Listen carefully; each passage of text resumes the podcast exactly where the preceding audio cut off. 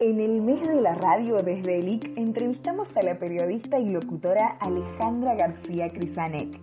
Ella es co-conductora del informativo central de Radio Continental Córdoba, conductora de Vivir Bien en el 12 TV y coeditora del suplemento Salud y Bienestar de La Voz. También es columnista de salud en CNN Córdoba. Bueno, Ale, gracias por tu tiempo. En estos momentos, una de las hermosas voces de la televisión y de la radio cordobesa. Queríamos consultarte qué significa después de tanto tiempo ya ejerciendo como locutora la radio para vos hoy día. Bueno, Maru, ante todo un placer y la radio en realidad significa un sueño hecho realidad. Y Antonio Carrizo, recuerdo que decía, es un trabajo. Y, yo le dije, ¿estás seguro que es un trabajo? La radio es pasión, la radio es la palabra, la radio es la posibilidad de darle voz a los que no tienen voz, de ayudar, de informar, de acompañar. Y hasta el día de hoy lo vivo así. Desde chiquita recuerdo cuando mi papá me llevó por primera vez a LB27 Radio San Francisco, estaba el locutor Marlato, ingresé, subí esas escaleras y hasta el día de hoy te puedo decir que me acuerdo cómo me latía el corazón, las cosquillas que sentía en la panza y que lo primero que le dije a Marlato es, Presénteme, por favor, como Alejandra García, futura periodista y colega. Y te estoy hablando de una Alejandra de 8 años. O sea, la radio es, eh, es mi vida, es mi vida y la consigo desde ese lugar. Una hermosa anécdota para expresar entonces esta carrera, si se puede decir, desde la niñez hasta ahora. Y, por ejemplo, a la gente que se está iniciando en esta carrera, ¿cuál sería un consejo que a vos te hubiera gustado recibir cuando arrancaste profesionalmente? Creo que tuve la posibilidad de recibirlo hace, hace un tiempo, hace un par de años, le, pude decirle, seguramente no te acordás, pero me dice, seguro que no me acuerdo bien que te lo dije, me dice Miguel Clariá, recuerdo. Yo llegué a los 18 años, 17 eh, para 18 a Córdoba, y lo primero que hice fue, ir a verlo a Miguel Clariá, yo lo escuchaba. Y me acuerdo que él me dijo, lee, Lee todo lo que pase al frente tuyo, todo. El libro que te guste, el libro que no te guste, inclusive lo que no te gusta, más todavía profundízalo para tener fundamentos de por qué no te gusta. Y había una profe en el secundario, en el Colegio San Martín, la profe Jaquenot, que era la profe de lengua castellana en ese momento, y también siempre me decía, lee, informate. El locutor no es la, voz linda, es el contenido. Y más en estos tiempos en donde abundan las plataformas de información, donde tu celular es un medio de comunicación, mi celular es otro medio de comunicación, y en donde hay muchas fuentes, no todas verificables, no todas son las correctas. Entonces, la posibilidad de marcar la diferencia como profesional está en capacitarse, en reconocer lo que uno no sabe, en profundizar el contenido y a partir de allí poder brindarse a la comunidad, a la sociedad. El periodista es un servicio, el locutor es un servicio, somos comunicadores y no tenemos que olvidarnos de eso. Las estrellas están en el cielo, nosotros somos trabajadores.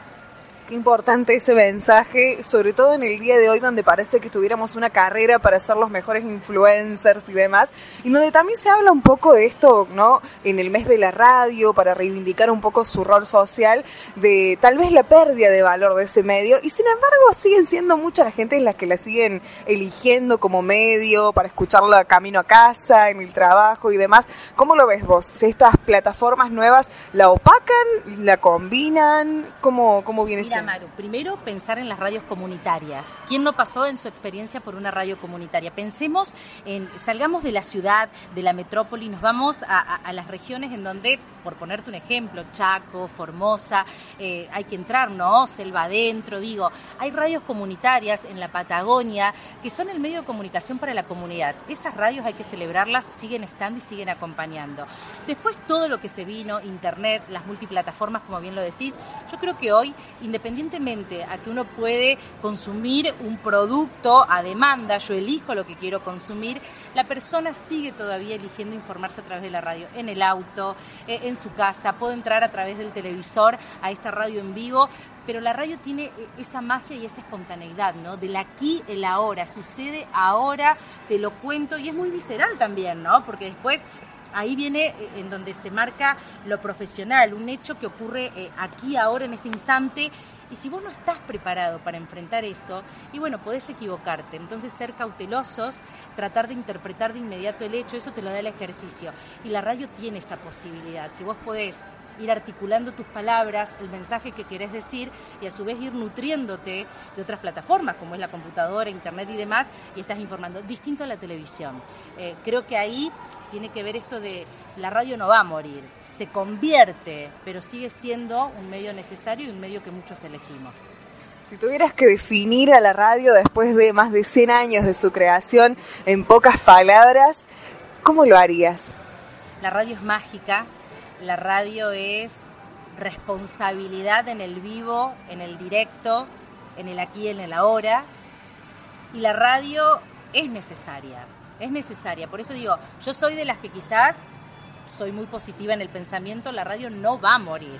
Se va a convertir, sí, hoy vemos la radio a través de internet y vemos a, los periodistas, locutores y demás, pero lo importante es, eh, si la tuviese que definir, y me quedo con lo mágico, lo mágico y eso mágico que hay que nutrirlo, que no hay que quedarse solamente con, con esa palabrita, sino nutrirla, construirla, como las relaciones. Las relaciones se construyen, es un ida y vuelta. Vos como profesional, la sociedad del otro lado y no dejas de ser parte de la sociedad. Y la radio muestra todo eso. Entonces ahí es eh, el punto en donde creo que marcamos la diferencia cuando nos comprometemos con esa palabra que vamos a decir. Podemos cambiarle la vida a alguien.